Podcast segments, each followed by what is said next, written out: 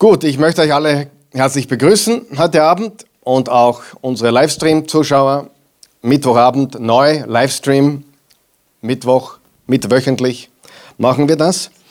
Und wir haben letzte Woche eine Serie begonnen über Weltreligionen und Sekten. Und die werden wir wieder aufgreifen in drei Wochen circa.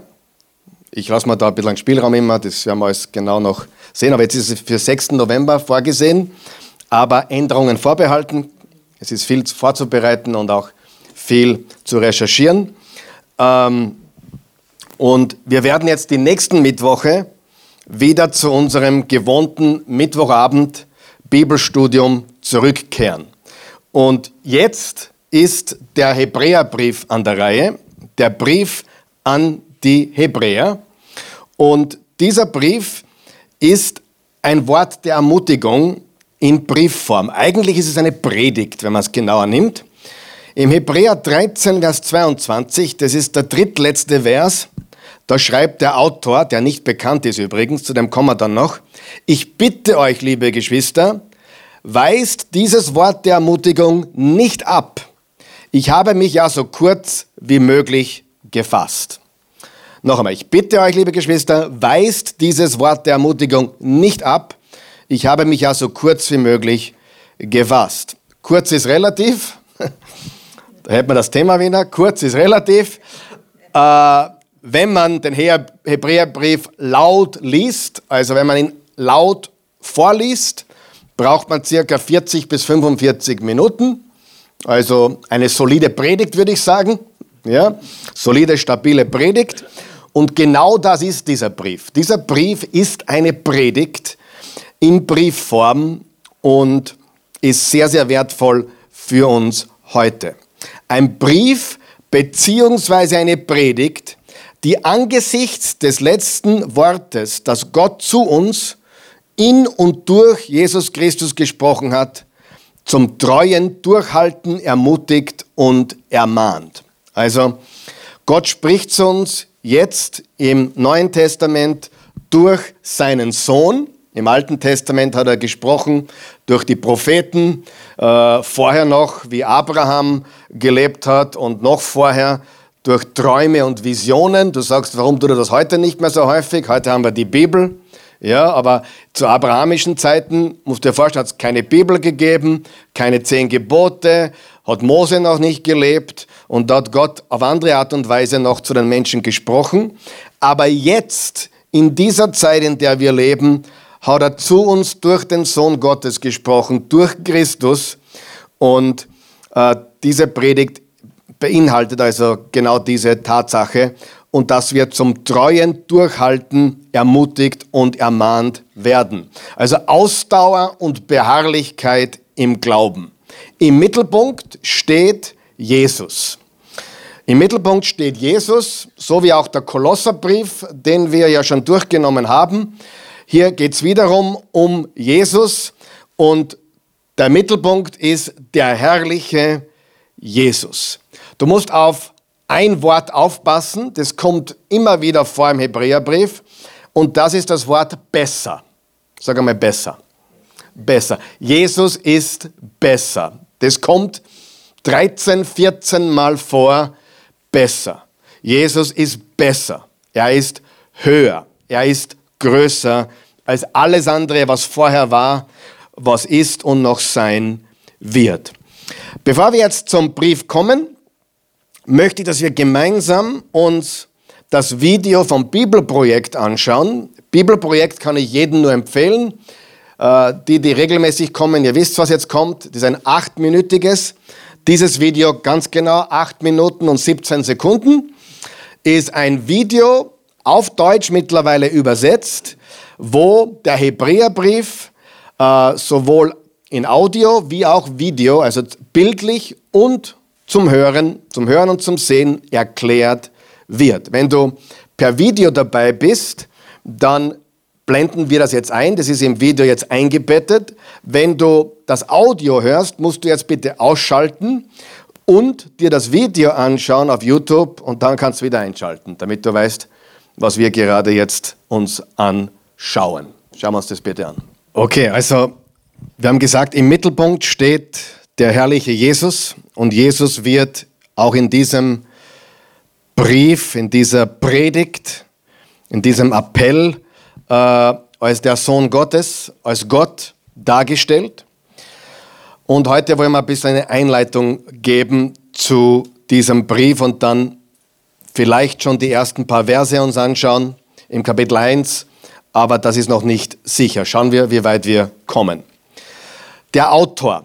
Der Autor ist unbekannt.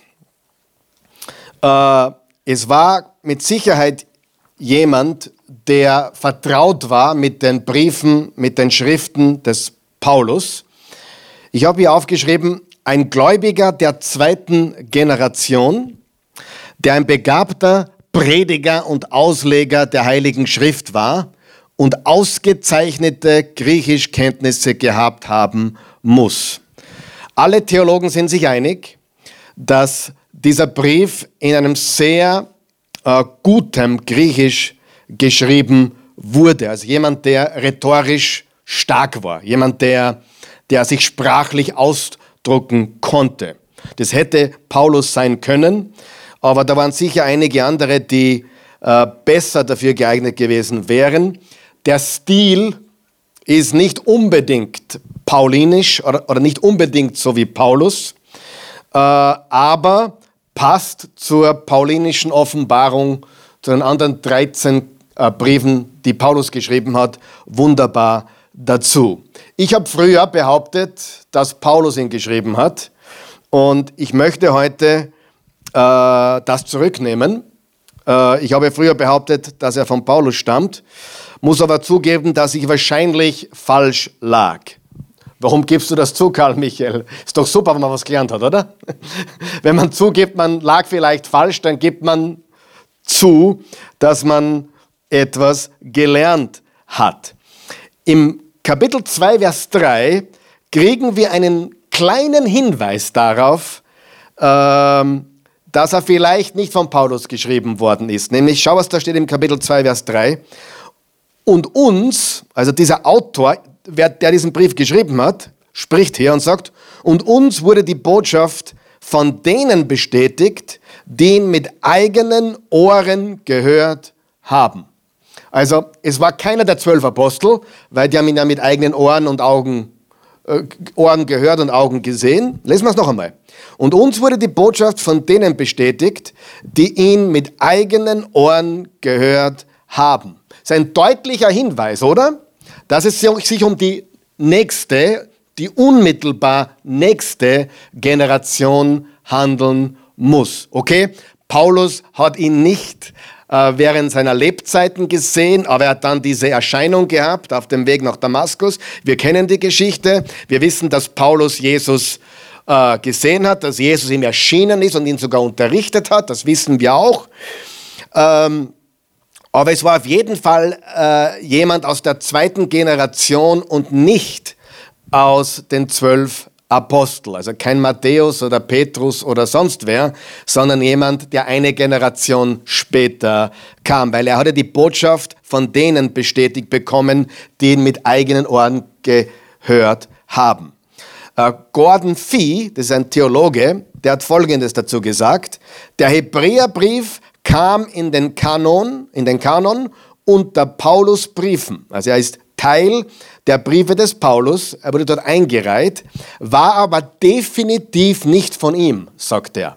Also der sagt ganz klar, der Hebräerbrief äh, ist eingereiht unmittelbar nach den paulinischen Briefen, aber er ist sicherlich nicht von ihm persönlich geschrieben worden.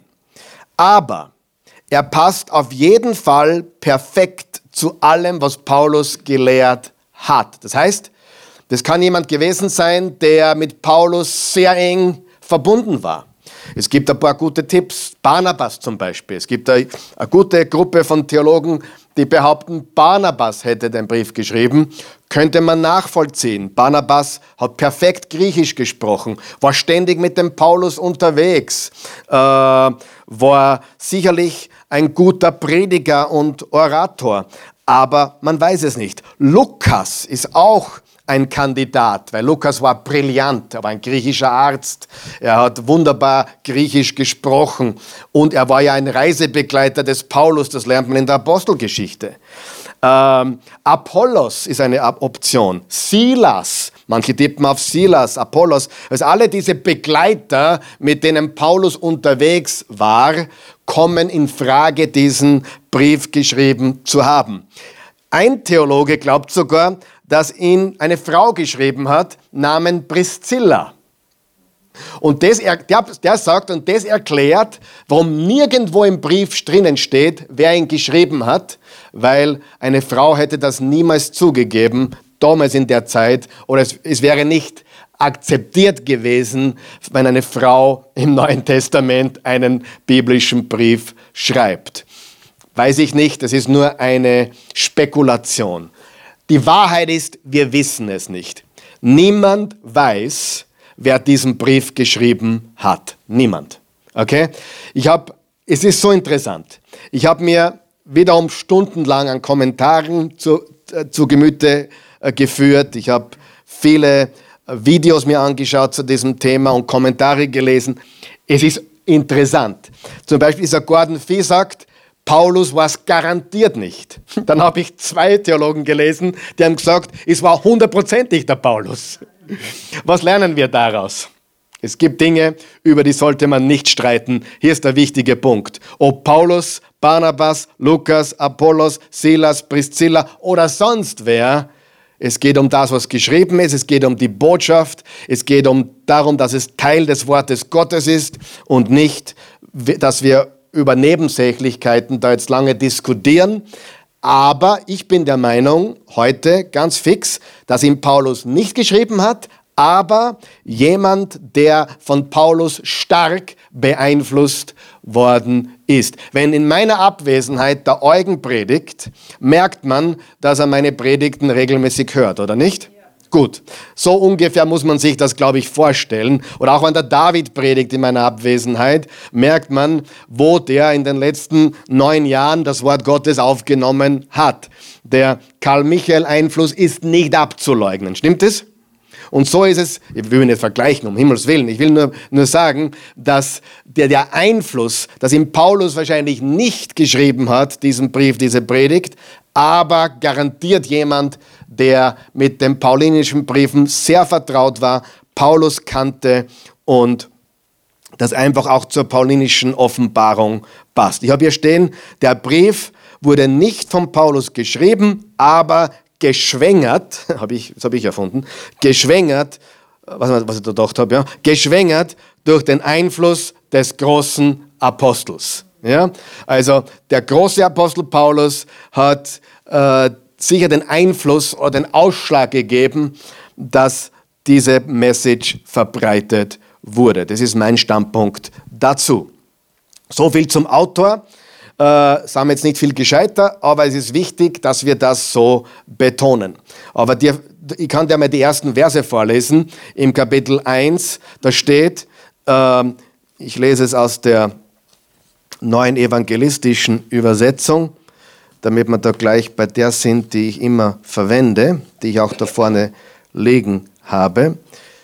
Äh, genau. Da steht, Früher hat Gott viele Male und auf vielfältige Weise durch Propheten zu unseren Vorfahren gesprochen. Jetzt am Ende dieser Zeiten sprach er durch den Sohn zu uns. Ihn hat er zum Erben über alles eingesetzt. Ihn, durch den er das ganze Universum erschuf. Seine Herrlichkeit leuchtet aus ihm und sein Wesen ist ihm völlig völlig aufgeprägt. Durch die Macht seines Wortes trägt er das All und nachdem er das Opfer gebracht hat, das von Sünden reinigt, hat er den Ehrenplatz im Himmel eingenommen, den Platz an der rechten Seite der höchsten Majestät. Also wir sehen, der Brief beginnt nicht Paulus, ein Apostel Jesu Christi, an die Gemeinden der Hebräer oder sonst irgendetwas, sondern der Brief beginnt, Gott hat früher gesprochen durch die Propheten und jetzt spricht er zum letzten Mal, sein letztes Wort ist sein Sohn, der die Welt erschaffen hat, das ganze Universum und der auch das Opfer gebracht hat, das uns Menschen von unseren Sünden reinigt. Also kein Absender. Nicht dieser Brief ist von irgendjemand. Es ist eine Predigt ohne Absender und man weiß auch nicht wirklich, wer die Adressaten sind. Zu dem kommen wir dann später noch näher. Das Datum ist ebenso unbekannt. Hier gehen die Spekulationen von 50 nach Christus bis 90 nach Christus. Obwohl alles, was nach 70 ist, unwahrscheinlich ist. Und da sind sich fast alle einig. Und hier ist der Grund. Wahrscheinlich wurde dieser Brief in den 60ern, also nicht 1960er, sondern in den 60ern des ersten Jahrhunderts, äh, geschrieben, aber vor 70. Und hier ist der Grund, warum man sagt vor 70. Wer weiß es? Wer da, wer eine Idee, warum man behaupten kann, er wurde vor 70 geschrieben? Was ist 70 nach Christus passiert? Wer weiß es?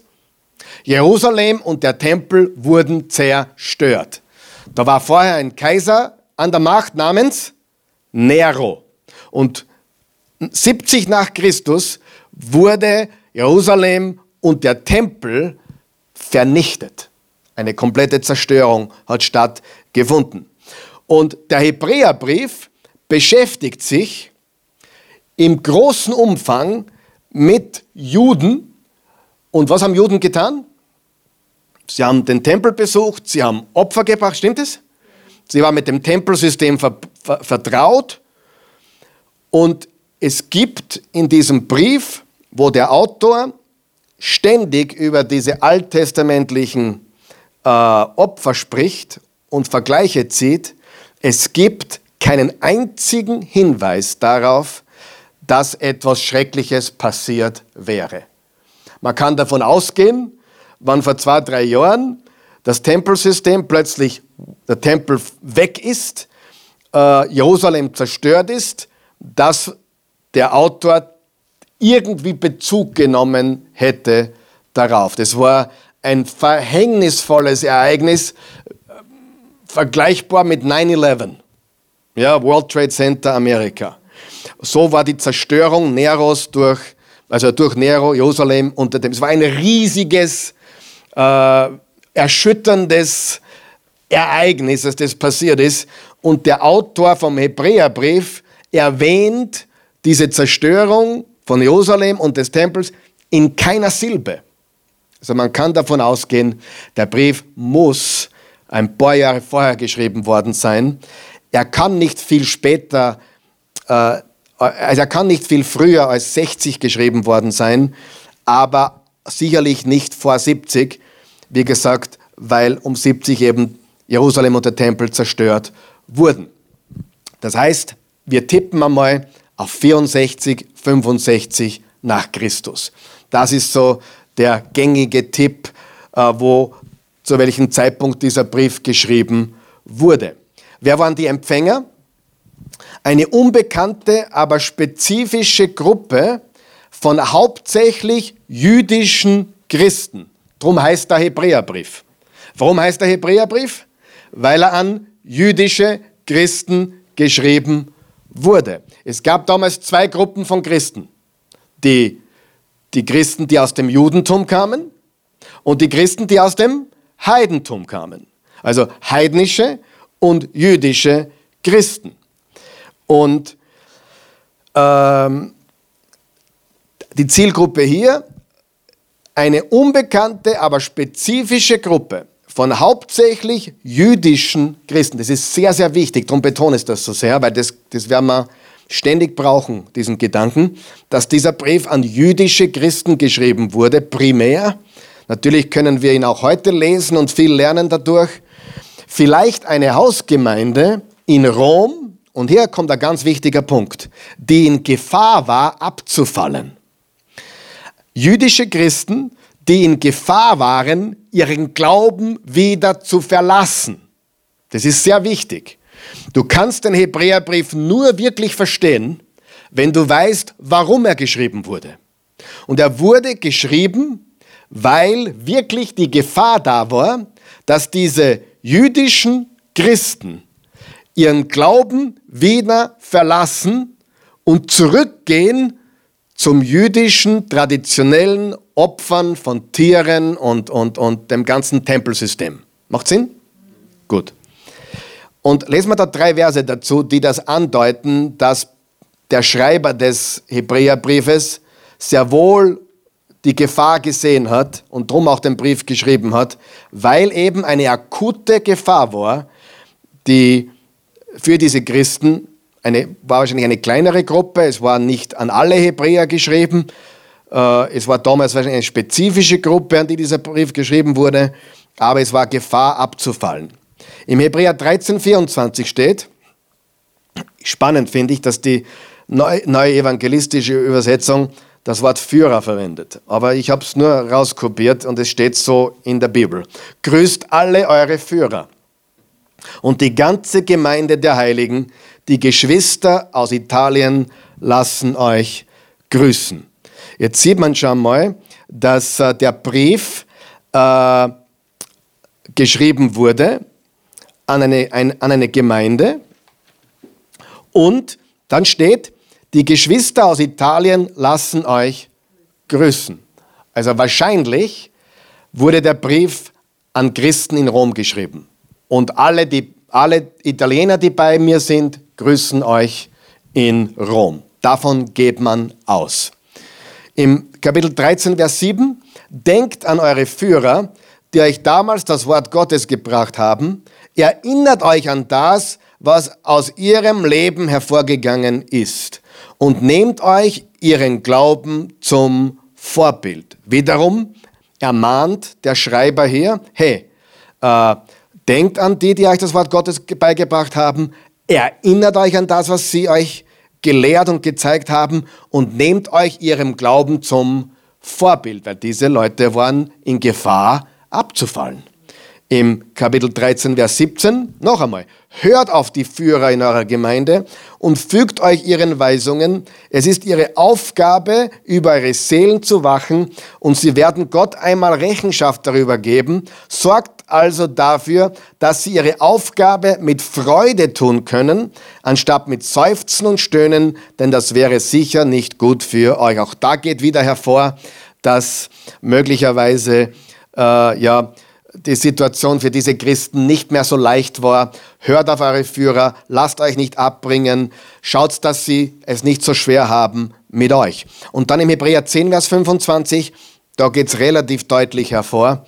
Deshalb ist es wichtig, unsere Zusammenkünfte nicht zu versäumen, wie es sich schon einige angewöhnt haben.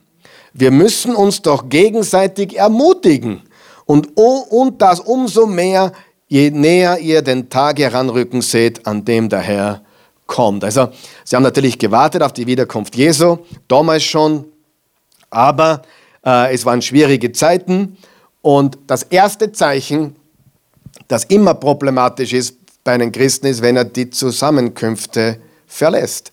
Das, das ist jetzt natürlich pastoral gesprochen, liegt das jetzt sehr nahe, das zu behaupten, aber wenn jemand über Jahre regelmäßig den Gottesdienst besucht und dann plötzlich nur mehr alle zwei Wochen und dann plötzlich nur mehr alle drei Wochen und dann plötzlich und plötzlich immer weniger, das ist das erste Zeichen für mich als Pastor, dass eine geistliche Krankheit vorliegt. Darf ich so ehrlich mit euch sein?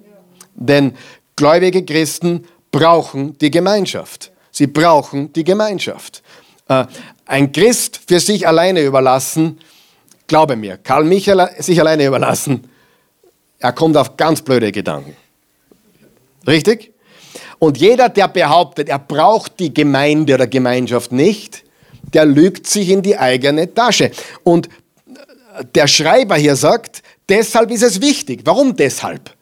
Weil die Situation schwierig ist und weil ihr das braucht, unsere Zusammenkünfte nicht zu versäumen wie es sich schon einige begonnen haben, sich, haben sich einige schon angewöhnt haben. Wir müssen uns doch gegenseitig ermutigen. Und das ist, was der Schreiber hier schreibt. Also wir sehen aus diesen Versen, die Empfänger waren offensichtlich eine Zielgruppe, die gefährdet war, nachlässig zu werden, nicht mehr durchzuhalten, nicht mehr festzuhalten, sondern langsam aber sicher äh, abzufallen.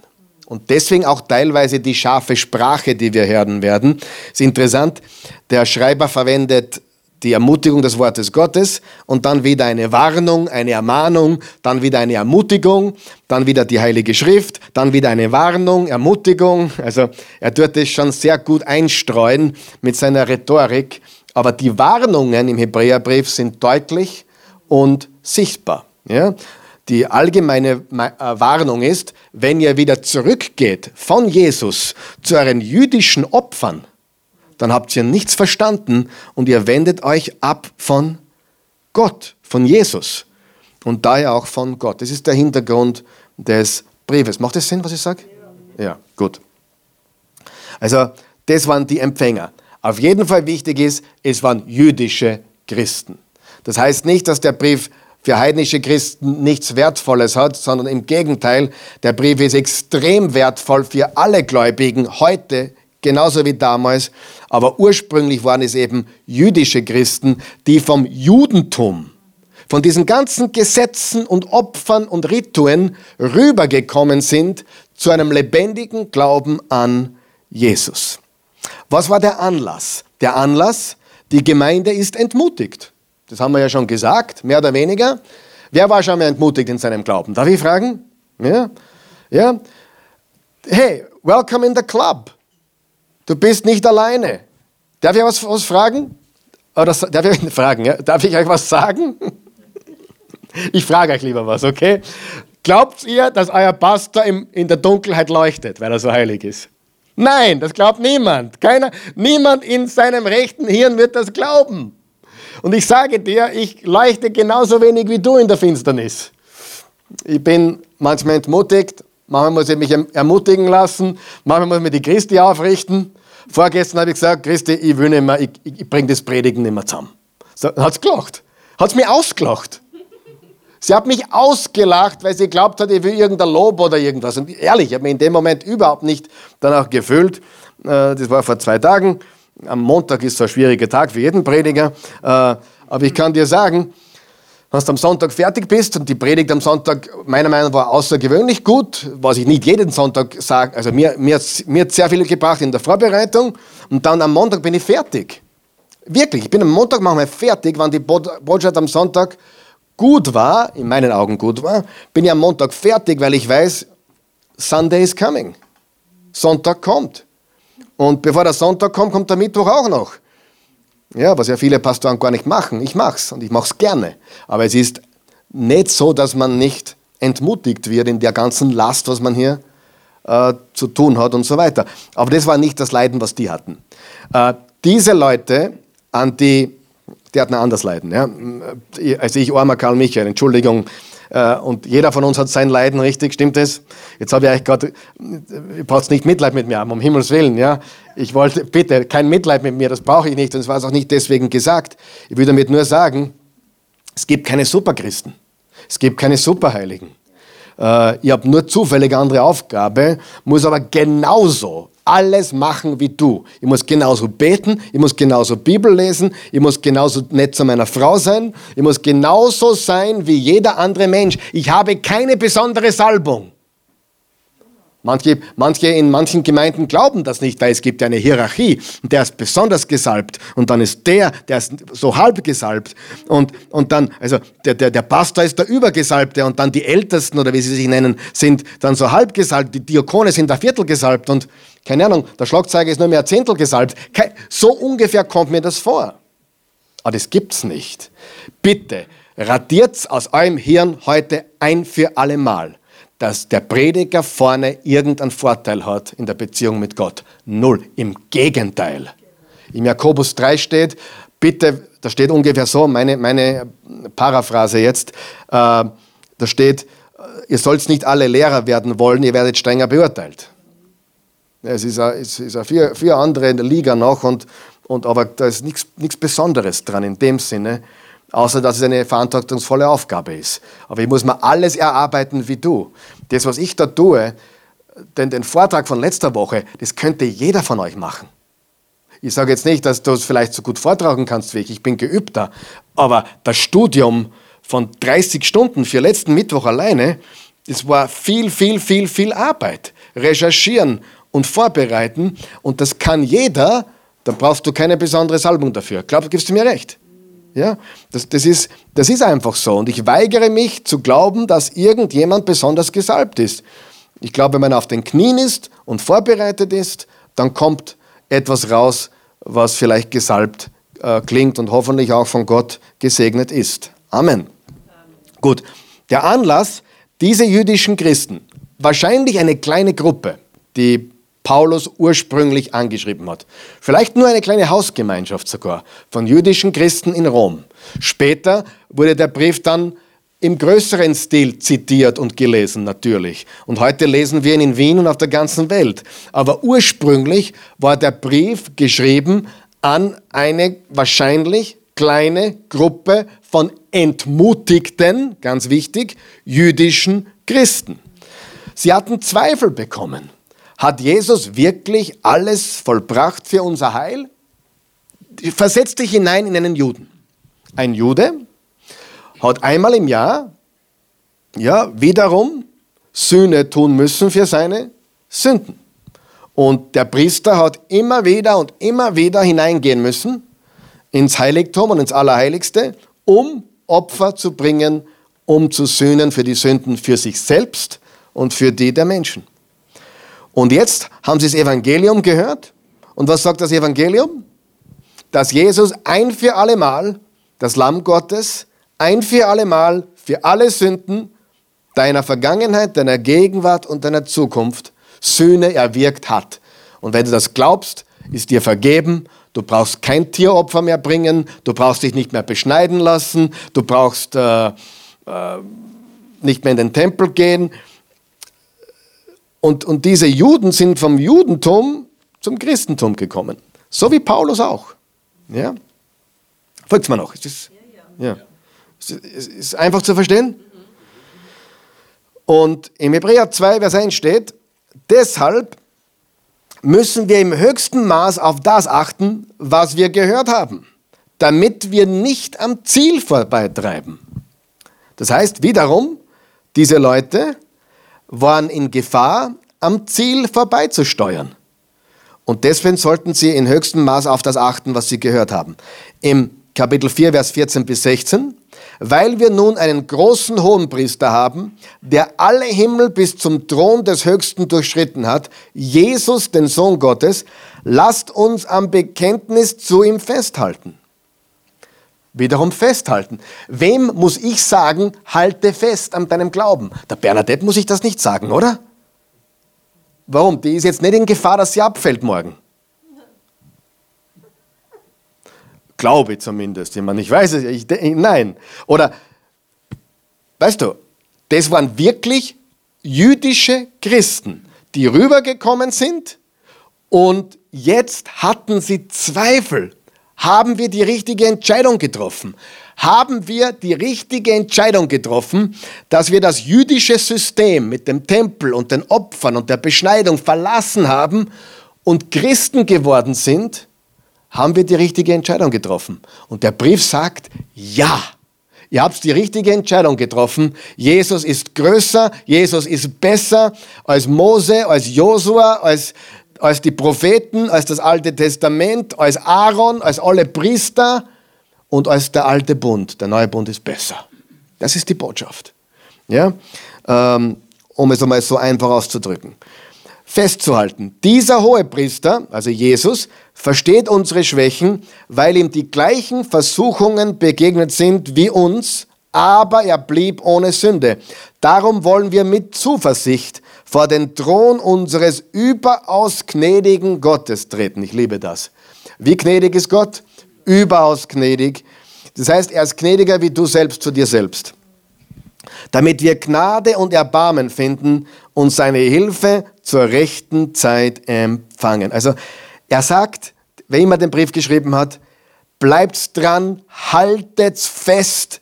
Wir haben einen hohen Priester, der euch versteht, der selbst gelitten hat, der selbst versucht worden ist. Jesus hat alles erlebt, jede Versuchung. Er blieb ohne Sünde und er ist unser gnädiger Gott, unser hoher Priester, der uns versteht Und wir können voller Zuversicht vor den Thron der Gnade treten, um Erbarmen zu finden und seine Hilfe zur rechten Zeit empfangen. Halleluja. Das ist der Anlass. Verstehen wir ungefähr jetzt? Äh, wir haben jetzt gesprochen darüber, dass es um Jesus geht, den herrlichen Jesus, dass er höher, größer und besser ist als alles andere, dass er Gott ist und dass der Brief von jemand geschrieben wurde, den wir nicht kennen und wo sich die Menschen heute noch darüber nicht streiten, aber diskutieren, wer ihn geschrieben hat. Aber er hat paulinischen Einfluss, das ist bestimmt so. Und die Empfänger sind eine jüdische Gemeinschaft, die in Gefahr war abzufallen, weil sie gelitten haben. Schwerpunkt. Der Schwerpunkt jetzt. Nächste Überschrift. Gott hat in und durch seinen Sohn sein letztes, sein absolut letztes Wort gesprochen. Das haben wir gelesen in den ersten drei Versen, wenn du dich erinnern kannst. Gott hat in den letzten Tagen zu uns gesprochen durch seinen Sohn. Und Jesus ist das letzte Wort. Nicht Joseph Smith, nicht das Buch der Mormonen, nicht der Wachturm, nicht der Koran. Schau, ich habe das letzte Woche betont, aber der Koran ist eigentlich eine christliche Sekte, weil er 600 Jahre nach Christus kam. Sie haben Christus als Propheten drinnen im, im Islam, hat also Jesus dabei, aber Mohammed ist größer in ihren Augen. Ja? Sind wir noch wach? Gut. Also, der Schwerpunkt ist, Gott hat in und durch seinen Sohn sein absolut letztes Wort gesprochen. Freunde, es ist auch die Bibel abgeschlossen. Die Bibel ist abgeschlossen, da kommt nichts mehr dazu. Der Kanon ist abgeschlossen. Das letzte Wort wurde gesprochen. Ja? Äh, du sagst, was ist mit Prophetie? Prophetie wörtlich übersetzt heißt, für Gott zu reden. Habt, viele glauben, Prophetie hat mit Zukunft zu tun. Das ist nicht primär, womit Prophetie zu tun hat. Prophetie bedeutet wörtlich übersetzt, für Gott zu sprechen. Und viele Christen wollen dir einreden, naja, ich sehe was für dich in der Zukunft. Hey, geh auf Vorsicht und schau dir das ganz genau an. Sich von Christus abzuwenden, würde bedeuten, sich von Gott ganz abzuwenden.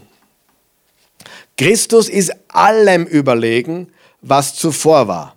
Die alte Offenbarung, der alte Bund, die Engel, die als Mittler tätig waren, Moses, Josua, das gesamte Priestertum. Jesus ist größer und besser.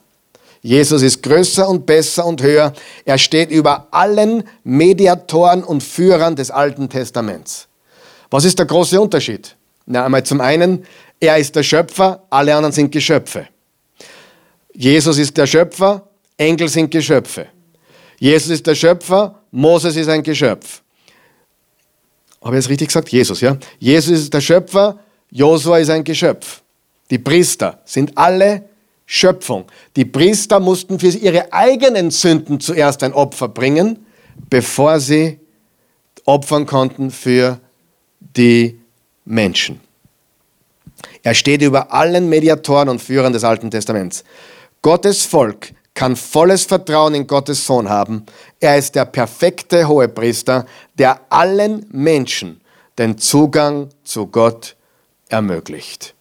Der Sohn Gottes ist absolut erhaben über allem, was vorher war, ist oder sein wird.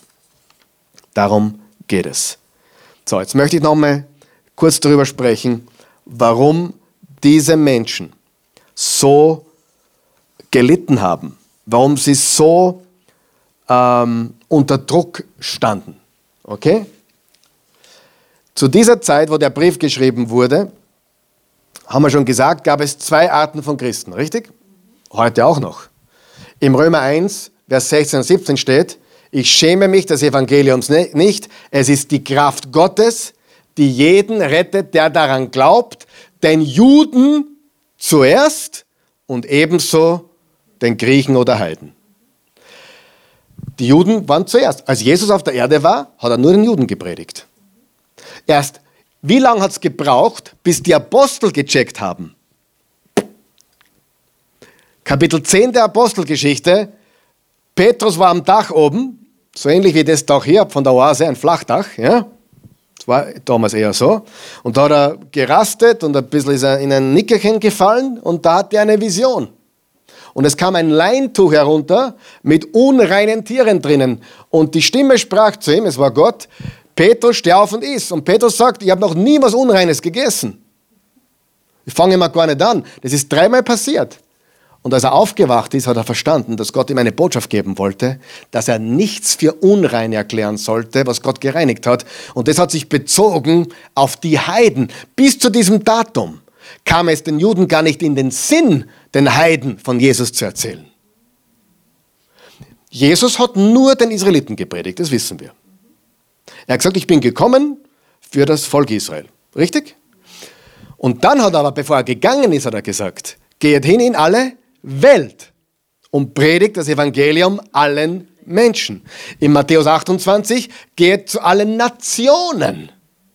In Offenbarung steht, dass er Menschen gerufen hat aus allen Nationen, Völkern und Stämmen. Richtig? Aus allen. Jetzt könnte man philosophieren. Es gibt doch Stämme, die nie was von Jesus gehört haben, oder?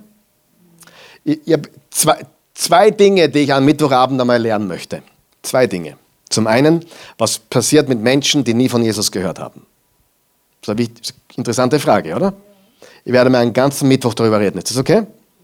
Gut.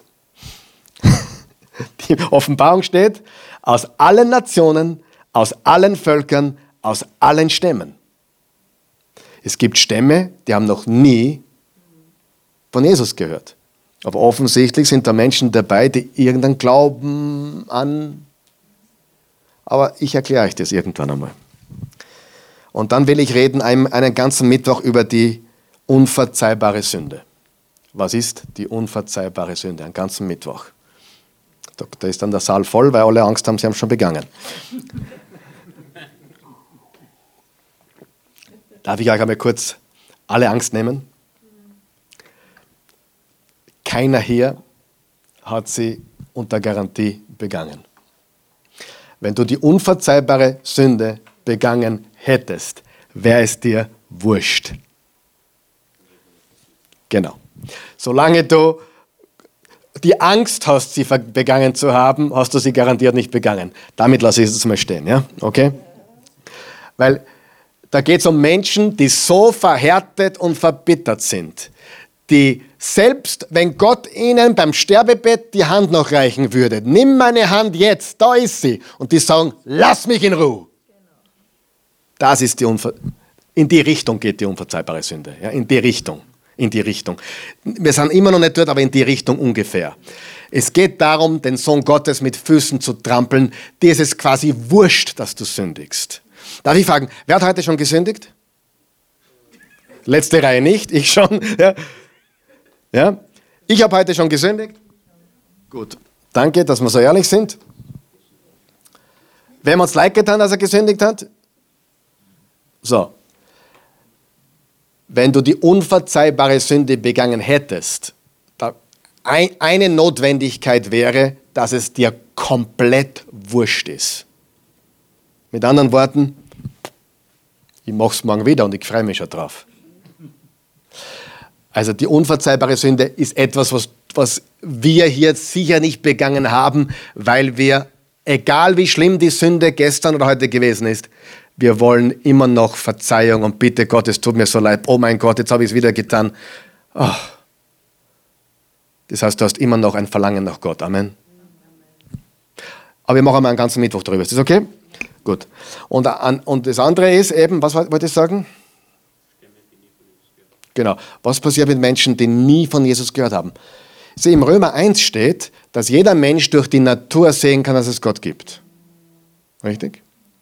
Das heißt, es gibt keinen Menschen, der nicht wissen würde, es gibt einen Gott. Und da liegt die Antwort. Aber mehr dazu an einem ganzen Mittwoch, okay? Gut. Ähm, also Jesus ist, noch einmal zurück. Es gab zwei Gruppen. Ich schäme mich des Evangeliums nicht, denn es ist die Kraft Gottes, die rettet jeden, der daran glaubt. Römer 1, Vers 16. Den Juden zuerst und ebenso den Griechen oder Heiden. Warum die Juden zuerst? Weil es einfach in der Reihenfolge die Juden zuerst waren. Das heißt nicht, dass die Juden wichtiger oder besser sind, aber zuerst kam die Botschaft zu den Juden und in weitere Folge zu den restlichen Menschen. Apostelgeschichte 1, Vers 8, was hat Jesus gesagt? Ihr werdet meine Zeugen sein in Jerusalem, Judäa, Samarien und bis an die Grenzen oder Enden der Erde. Also obwohl Jesus nur den Israeliten gepredigt hat, hat er, bevor er hinaufgefahren ist, klar gemacht, geht hin in die ganze Welt, macht Jünger in allen Nationen und seid Zeugen, nicht nur in Jerusalem und nicht nur in Judäa, sondern auch bei den schmutzigen Samaritern und in den Ländern der ganzen Welt. Ähm, und hier ist das Problem. Es war bereits jetzt Mitte der 60er, erstes Jahrhundert. Nero war bereits am kaiserlichen Thron. Und Nero war ähnlich wie Hitler in, in folgender Hinsicht. Am Anfang hat er gute Dinge getan. Hitler hat am Anfang gute Dinge getan. Die Autobahnen wurden gebaut, Volkswagen, ja, äh, Hitler hat viel, ich meine, du, du hast damals gelebt, oder? Anfang, warum haben die Menschen ihn gewählt? Warum haben die Menschen ihm vertraut? Weil er anfangs bewegt hat. Bewegt. Vielleicht, er war kein guter Mensch, aber er hat am Anfang was bewegt und die Leute haben das Vertrauen auf ihn gesetzt und letztendlich war er ein bösartiger Diktator, der dafür verantwortlich zeichnet, sechs Millionen Juden am Gewissen hat. Brutal. Aber er hat anfangs gute Dinge getan für das Volk. Nero war ähnlich. Am Anfang, denn er am Beginn seiner Regentschaft gute Dinge. Und je mehr Zeit verging, umso bösartiger wurde er. Hat zu dem Zeitpunkt noch nicht, aber später dann, kurz vor seinem eigenen Tod, äh, Christen enthaupten lassen. Paulus wurde auch eines dieser Opfer. Christen den Löwen zum, zum Fraß geworfen, in der Arena zum Beobachten, hungrigen Hunden etc., als Fackel angezündet, als Spaß, mit Wachs eingetaucht äh, und angezündet. Das war Nero. Aber das war noch vor dieser extremen Zeit, aber der Druck wurde immer größer. Das heißt, wir können davon ausgehen, dass es zu dieser Zeit, wo der Hebräerbrief geschrieben wurde, ungemütlich wurde, um es vorsichtig zu sagen, Christ zu sein. Ich meine, davon können wir in Österreich nichts erzählen, oder? Ich meine, äh, es ist, wenn du so christlich bist, wie wir es sind, freikristlich, echt Jesusgläubig, ist es in Österreich vielleicht ein bisschen unangenehmer wie in Amerika. Obwohl in Amerika gibt es auch schon Teile, da ist es mittlerweile schon so, so schlimm, was da abgeht. Äh, aber im, im Bibelgürtel unten, Texas, Oklahoma, Mississippi, Alabama, Florida, hey, da hast dann jede Ecke eine Kirche, jeder, jeder ist stolz auf dich, wenn du in die Kirche gehst. Ja. Aber für diese Leute, an die dieser Brief, ich will, dass du dich hineinsetzt in diese, in diese Leute, die kamen vom Judentum rüber zum Christentum. Sie haben ihren Tempel verlassen, sie haben die ganzen Rituale verlassen, sie haben das, was sie von Paulus gelernt haben, oder von anderen Predigern gelernt haben, äh, äh, dass, dass sie keine Opfer mehr bringen müssen, dass Jesus das einzige und letzte Opfer war, dass wenn du deinen ganzen Glauben auf Jesus äh, setzt, hast du ewiges Leben, braucht man keine Beschneidung mehr, braucht man keine besonderen Festtage, Sabbat mehr, all das ist unter dem Alten Testament. Und da sind sie rausgekommen. Aber jetzt wird es ungemütlich für die Christen im ganzen römischen Reich. Es, war, es wurde dann sogar lebensgefährlich. Zu diesem Zeitpunkt war es so, dass man vielleicht damit rechnen musste, dass, dass da jemand die, die, die Fensterscheibe einschlagt und dass, dass, keine Ahnung, es war einfach Hass gegen Christen. Es, war, es wurde ungemütlich. Und später wurde es tödlich. So, und jetzt sind wir in der ungemütlich Phase und, und der Schreiber vom Hebräer sagt, bleibt dran, gebt's nicht auf, haltet's durch, ja, bleibt im Glauben, haltet's fest. Jesus ist die einzige Hoffnung. Und hier ist der Knackpunkt, und das ist sehr wichtig. Ergibt euch noch einen Sinn? Ja. Okay. ah, ähm, hier ist der Knackpunkt. Es gab zwei Arten von Christen. Die Hebräer und die Heiden. Die hebräischen Christen, also die vom Judentum kamen und die von den Heiden kamen, die Nichtjuden. So. Für alle Christen war es gefährlich. Die Heiden, die konnten, die hatten keinen Ausweg. Christsein war illegal mittlerweile, nur das Judentum war legal. Bis zu einem gewissen Zeitpunkt konnte man Jude und Christ gleichzeitig sein gab es viele. Das waren die Judaisten. Die haben gesagt, okay, wir glauben an Jesus, aber wir machen noch die ganzen anderen Sachen und Beschneidung und, und Opfer und so weiter. Und für die Juden, die, für die die Hitze, das, die, die, der, der Druck plötzlich zu stark wurde, hätte es einen Ausweg gegeben. Genau, dort wären sie sicher gewesen. Ja? Das ist zum, jetzt ein schlechter Vergleich, aber ich, ich, ich, das wäre so, du bist aus der katholischen Kirche ausgetreten, ich, ich, ich, rate das niemandem übrigens, ich sage niemandem, er muss so austreten, um Himmels Willen. Nur sagen wir, wenn du sagst, ich bin aus der katholischen Kirche ausgetreten und gehe jetzt in die Oase. Und jetzt, jetzt werde ich ein bisschen anders betrachtet wie vorher. Was tust du, wenn es da unangenehm wird? Du gehst wieder zurück in die katholische Kirche. Ja, weil dort, dort hat man niemand was getan. Dort war ich ein schöner Taufscheinchrist. Ja, ja. So, so, so könnte man das vergleichen, obwohl das viel extremer war. Die standen wirklich unter großem Druck. Und sie hatten die Möglichkeit, als jüdische Christen zurückzugehen ins vertraute Judentum, wo sie wieder legal gewesen wären und wo sie nicht mehr diesen Druck gehabt hätten. Jetzt verstehst du, warum ich sage, den Hebräerbrief versteht man nur, wenn man versteht, warum er geschrieben wurde.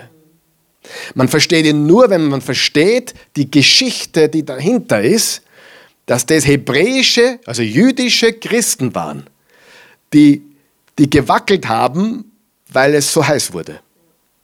Und sie hätten aber sagen können, okay, ich halte es nicht mehr aus, meine Kinder werden im Kindergarten segiert, mein, mein, äh, bei mir sind jeden, jeden, jede Woche ist der Reifen aufgeschlitzt. ja, und und äh, äh, ich bin allen möglichen Anfeindungen ausgesetzt, weil ich Jesus Christus nachfolge. Ich gehe wieder zurück in meine vertraute Religion und habe Ruhe. Das ist der Hintergrund. Alles klar? Okay, das ist der Hebräerbrief. Okay, gut. Kurz, jetzt haben wir viel Überblick gegeben, aber ich hoffe, das ist alles verständlich und ist auch sehr wichtig. Überblick, ganz kurz. Und das gehen wir jetzt ganz schnell durch, weil wir so fortgeschritten sind heute Abend. Die Überlegenheit Jesu. Also der erste Teil.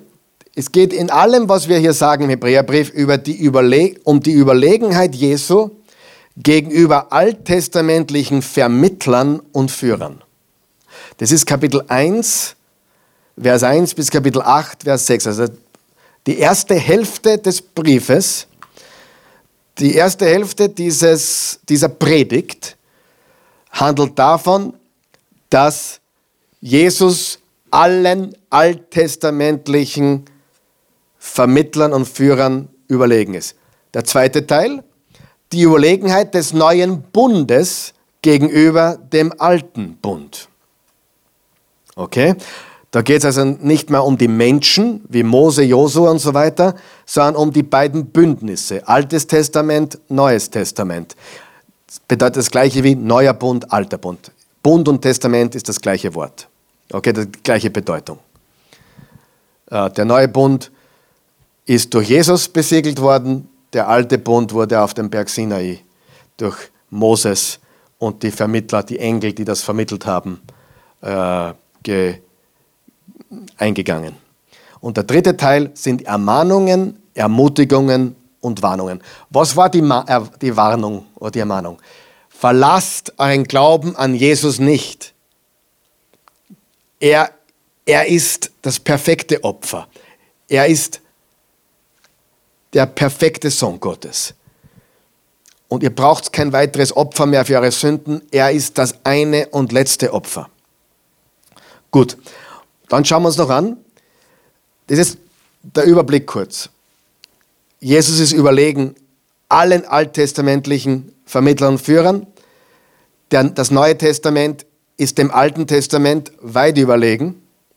Und die Ermahnungen, Ermutigungen und Warnungen am Schluss des Briefes.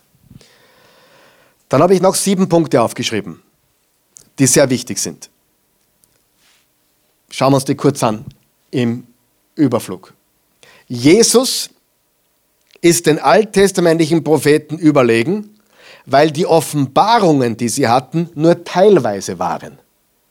Die Offenbarungen, die Mose hatte, Josua hatte, die ganzen Propheten, waren nur Bruch, Bruch äh, äh, Stückwerk, nur teilweise. Gott hat uns durch Jesus eine vollkommene Offenbarung geschenkt. Das lesen wir im Kapitel 1, Vers 1 bis 3. Dann der zweite Teil, Jesus ist den Engeln überlegen. Kapitel 1, Vers 4 bis 14. Engel sind geschaffen, Engel sind dienende Geister, Jesus ist der regierende König. Und Jesus ist kein Geschöpf, Jesus wurde nicht geschaffen, er ist der Schöpfer. Äh, wir müssen auch einmal dringend über Engel reden, weil gerade in unserem Land, in Europa, gibt es viel Esoterik und auch viel Engelverehrung und so weiter und so fort. Und Menschen auch, die im Horoskop herumtun und, und, und einfach viele Menschen, die einfach, viele wissen gar nicht, was sie tun. Also ich, ich habe mit vielen Menschen, auch Christen, die das Horoskop lesen, weil sie es für, für unbedenklich halten. Und ich sage dir, du brauchst kein Horoskop, wenn du Jesus hast. Du brauchst kein Horoskop, wenn du den Heiligen Geist hast. Du brauchst nicht einen Engel anbeten, den Gabriel oder den Michael oder sonst einen Engel, wenn du Jesus hast, der über allen Engeln steht. Okay? Dann drittens, Jesus ist größer als Moses. Warum ist Jesus größer als Moses? Moses war Diener am Haus am Haus Gottes. Jesus ist der Erbauer und Erhalter des Hauses. Moses war nur ein Diener, Jesus ist der Sohn Gottes. Hier besteht ein Sohn, was natürlich bedeutet, er ist der Sohn Gottes. Aber stimmt ein Sohn auch? Natürlich, weil wir sind alle Söhne, oder? Nur er ist ein anderer Sohn. Er ist der, der Schöpfersohn. Aber auch der Thomas ist ein Sohn Gottes und der Karl Michael auch und, und die Frauen unter euch sind Töchter Gottes. Aber er ist der Sohn Gottes, aber auch ein Sohn Gottes im Sinne von, wir sind auch Söhne und Töchter Gottes. Aber Mose war nur ein Diener, Jesus ein Sohn. Viertens, Jesus ist größer als Josua. Kapitel 4, Vers 6 bis 13. Fünftens, Jesu Priestertum ist größer als das levitische Priestertum. Kapitel 7, Vers 1 bis Kapitel 8, Vers 6. Der Stamm Levi waren die Priester. Und die haben das ganze Priestertum gemanagt. Und von welchem Stamm ist Jesus? Judah. Judah, der Löwe vom Stamm Judah. Das müsste der Eugen eigentlich wissen, oder? Der, der Lion of the Tribe of Judah, der Löwe vom Stamm Judah. Interessant, dass das Priestertum im Alten Testament war dem Stamm Levi vorbehalten. Deswegen haben sie auch bei der Landverteilung kein eigenes Land bekommen, sondern sie haben das Priestertum. Ähm, sechstens, der neue Bund ist besser als der alte Bund. Kapitel 8, Vers 7 bis Kapitel 10, Vers 18. Und siebtens, das himmlische Jerusalem ist besser als das irdische. Hebräer 12, Vers 18 bis 24. Wenn jemand die Notizen will, bitte E-Mail-Adresse abgeben beim Raphael, wir schicken euch die zu. Dann brauchst du nicht alles aufschreiben. Okay? Machen wir gerne, oder können wir? Der Raffi kann das. Ja. Ich wiederhole noch einmal. Der Überblick ist sehr wichtig. Wir haben drei große Teile. Jesus ist allen alttestamentlichen Vermittlern und Führern überlegen. Josua, Mose, wie sie alle heißen. Der neue Bund ist dem alten Bund weit überlegen. Was war der Zweck des alten Bundes? Den Menschen seine Problematik, seine Sünde aufzuzeigen. Was, war das, was ist der Sinn und Zweck des neuen Bundes? Uns gerecht zu machen durch Jesus, die Sünde zu bezahlen. Drittens, Ermahnungen, Ermutigungen und Warnungen, im Glauben zu bleiben, dran zu bleiben, nicht aufzugeben, heilig zu leben, etc. etc. Das ist in den Kapiteln 10 bis 13. Ein paar abschließende Gedanken und dann sind wir schon fertig.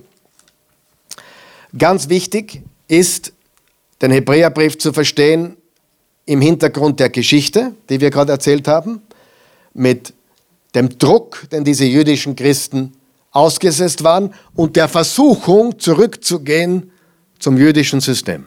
Ergibt es Sinn? Ja. Gut. Und es gibt ein Buch im Alten Testament, das sollte man gelesen haben. Da bleiben nur die meisten Menschen stecken, wenn sie die Bibel durchlesen wollen in einem. Genesis geht noch, Exodus geht auch noch und dann im Levitikus wird es schwierig. Aber Levitikus ist ein ganz wichtiges Buch, weil da geht es um die Priesterschaft, die Opfer. Das ganze dritte Buch der Bibel, dritter Mose, Levitikus, behandelt die Priesterschaft, die Opfer, die ganzen Opfer, Brandopfer, Sündopfer etc. Und den Yom Kippur, das ist der, Größe, der große Versöhnungstag im Levitikus Kapitel 16. Einmal im Jahr gab es einen großen Tag, der große Versöhnungstag. Yom Kippur. Den besprechen wir anders mal, nicht heute. Und also jedes Jahr musste der eingehalten werden, um wieder für das ganze Volk zu sühnen. Und Jesus hat das alles ähm, abgelöst oder erfüllt. Ja? So. Äh, Hebräer ist auch deswegen im Neuen Testament wichtig, weil es uns die Zusammenhänge zwischen Alten und Neuen Testament lehrt. Es ist mühsam, aber lese mal Levitikus durch. Da raucht er dann der Schädel. ja? Da raucht er da wirklich. Wenn du Levitikus durchliest, da raucht er der Schädel. Aber lies es mit dem Gedanken, dass der übere Jesus abgebildet ist. Er ist das Lamm Gottes. Aber all diese Dinge im Alten Testament sind Schatten. Ich meine, äh, manchmal sieht man nur den Schatten von etwas. Ja? Äh, was lernt man vom Schatten? Da ist was. Man kann vielleicht sehen, ist eine Frau oder ein Mann, lange Haar, kurze Haar, Bewegungen. Ein Schatten sagt uns nicht alles, aber es sagt uns vieles. Richtig? Und wenn du das Alte Testament liest, merkt ihr das beim Alten Testament lesen, suche immer den Schatten von Jesus. suche den Schatten von Jesus. Wenn jetzt der Priester im Alten Testament da wieder ein, ein Opfer bringt, Blut fließt, dann solltest du sofort Jesus sehen, der am Kreuz für unsere Sünden gestorben ist und sein Blut vergossen hat, der all diese grauslichen Tieropfer erfüllt hat. Les, lies das Alte Testament. Wir werden einmal einen eigenen Mittwoch machen. Jesus im Alten Testament. Bitte, bitte, ich hoffe, das hast du alles notiert, was ich alles machen muss am Mittwoch. Jesus im Alten Testament. Jesus ist auf beinahe, er ist nicht auf jeder Seite im Alten Testament, wie manche Prediger behaupten, das würde ich nicht sagen, aber er ist in jedem Buch im Alten Testament zu finden. Zum Beispiel in Sprüche 8, er ist die Weisheit. Ja? Im Genesis 3, er ist der Same der Frau, die der Schlange den Kopf zertreten wird. Du findest Jesus überall im Alten Testament. Und Hebräer, der Hebräerbrief lehrt uns, den Zusammenhang Altes und Neues Testament zu verstehen. Weil für die hebräischen Juden war das Alte Testament, ah, die hebräischen Christen, die jüdischen Christen, war das Alte Testament die ganze Bibel. Was hat Petrus gepredigt? Altes Testament. Ne, Petrus hat Jesus gepredigt, aber von wo? Vom Alten Testament. Die Botschaft war immer Jesus. Und noch einmal, die Leute in der Apostelgeschichte, für die war die ganze Bibel was? Das Alte Testament. Kann man Jesus vom Alten Testament predigen? Hundertprozentig. Jesaja 53, das ganze Kapitel, ist Jesus. So. Wer Jesus liebt, jetzt hören wir ganz gut zu. Wer Jesus liebt, liebt den Hebräerbrief. Weil der Hebräerbrief stellt Jesus über alles. Und die Gefahr war, dass diese Juden, die Christen wurden, diese jüdischen, hebräischen Christen, die Gefahr war, dass ihnen der Druck so groß wurde, dass sie, bevor sie als Christen hingerichtet werden, zurückgehen ins Judentum, wo sie sicher waren. Das, Judentum war legitim, das Christentum war nicht legitim. Und das war das Problem. Und der Appell ist, geht nicht zurück. Eines muss ich noch loswerden, einer der größten Schatten im Alten Testament ist Isaac. Isaac. Die Geschichte von Abraham und Sarah kennen wir, oder?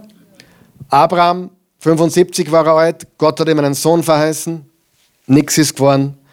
Und dann hat die Sarah zu ihm gesagt, nachdem es jahrelang nichts geworden ist, ich hätte da eine Idee, du, du hast da eine, eine Magd, schlaf mit dir, vielleicht bringt sie uns ein Kind.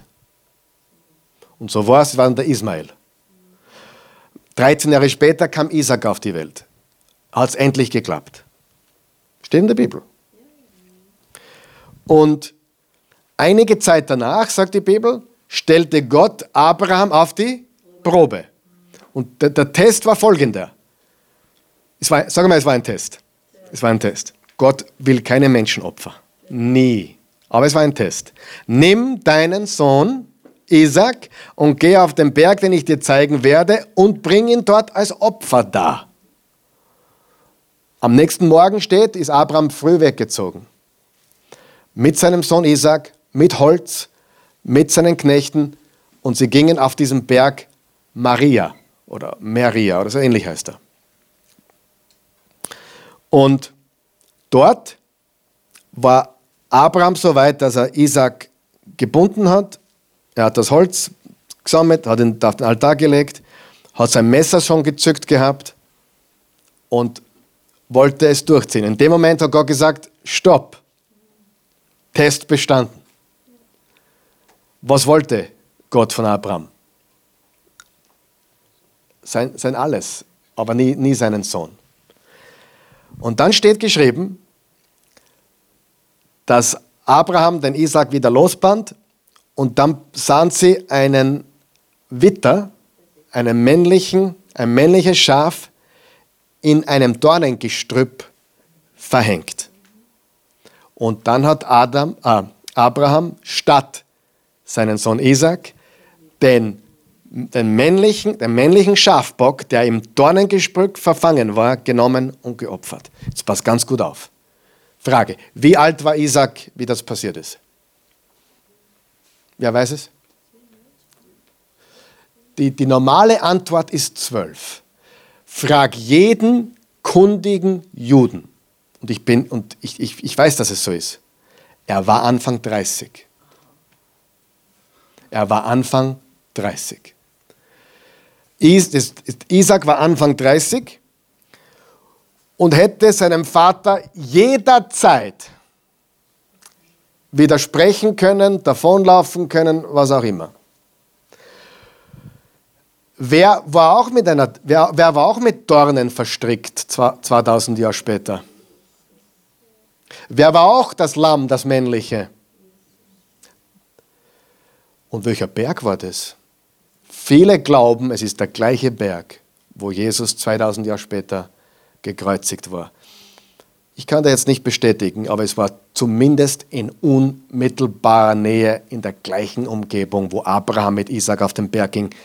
Einige behaupten, es war derselbe Ort, wo Isaac auf dem Ding lag, wo Abraham bereit war, ihn zu opfern, wo der Witter im Gestrüpp, im Dornengestrüpp verfangen war. Wie alt war Jesus, wie er gestorben ist? Anfang 30, 33.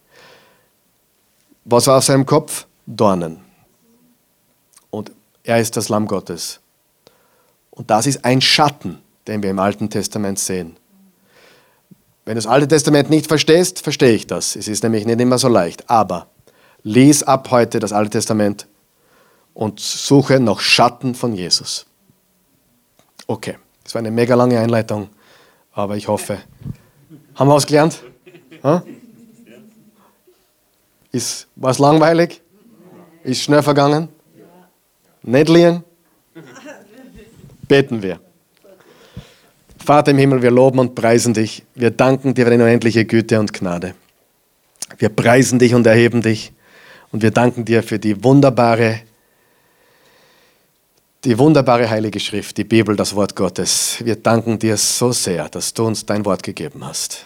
Und auch den Hebräerbrief, der wieder eine eigene Aufgabe hat im Wort Gottes wir haben den Kolosser studiert und wir haben die anderen Briefe studiert und jetzt haben wir den Hebräerbrief und der gibt uns wieder noch so viel mehr Reichtum an Erkenntnis über die Person Jesus, über den Gott, der, der alles gemacht hat.